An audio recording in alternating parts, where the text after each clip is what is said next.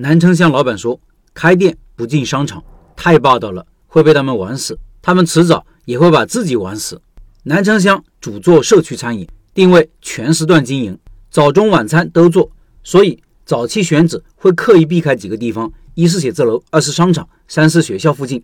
因为写字楼晚上、周末人少，商场工作日、假期人少，学生呢不是他们的目标客群，学生们更喜欢食堂。在二零一五年主攻社区餐饮以后，找到了感觉，突破了瓶颈，重新开始了增长。本来发展了十六七年，还只是二十多家店，但之后仅用了四五年就发展了八十多家店，到现在已经一百八十多家。选址就是选战场，选目标顾客，选竞争对手。战场选对了，一切就顺风顺水。开实体店选址属于战略决策，战略决策就要知道做什么和不做什么。但是这是一个探索的过程，尤其是不做什么，比如为什么不进商场？商场在现在这个社会，尤其是大城市，是交通枢纽，是一个人流聚集地、消费聚集地。发展连锁品牌，不进商场能发展得起来吗？确定不进商场，其实是一个很难的过程。南城乡汪老板也曾经试着去商场，但是条件没有谈拢，彼此没看上。对于商场的所作所为，他也强烈的吐槽过。他说。你经常逛商场，你有没有发现又换了一批新的餐饮店，出现了好多新的面孔？你经常去吃的一家店位置换了，找不着了。你还发现没有，换来换去，一家不如一家，一家比一家难吃，一家比一家贵。曾经风风火火的品牌突然消失了，肯德基、麦当劳也被挤到犄角旮旯里去了，甚至没有了。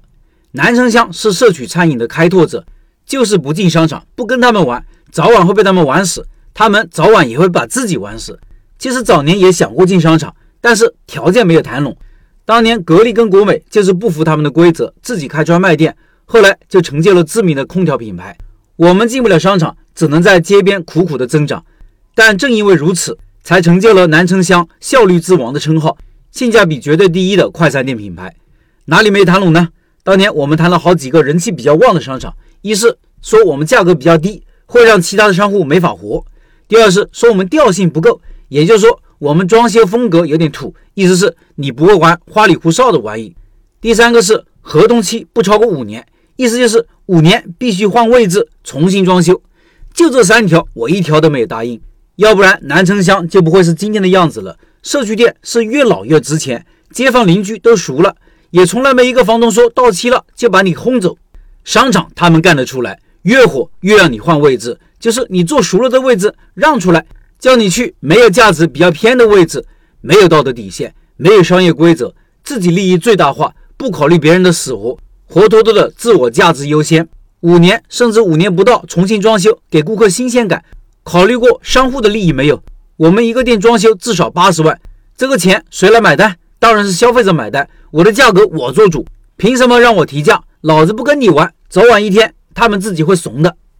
听完是不是觉得汪老板也是条硬汉？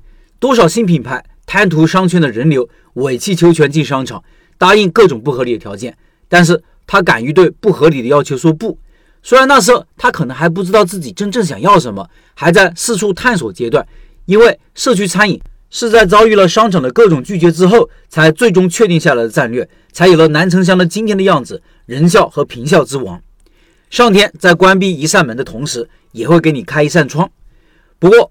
二零二三年的今天，我了解到南城乡在南城区也有一家商场店了。原因可能很多，不过我觉得最大的可能是今天的南城乡不是当年的南城乡了，商场更愿意妥协了。所以，当你实力不济的时候，还是要发展自己。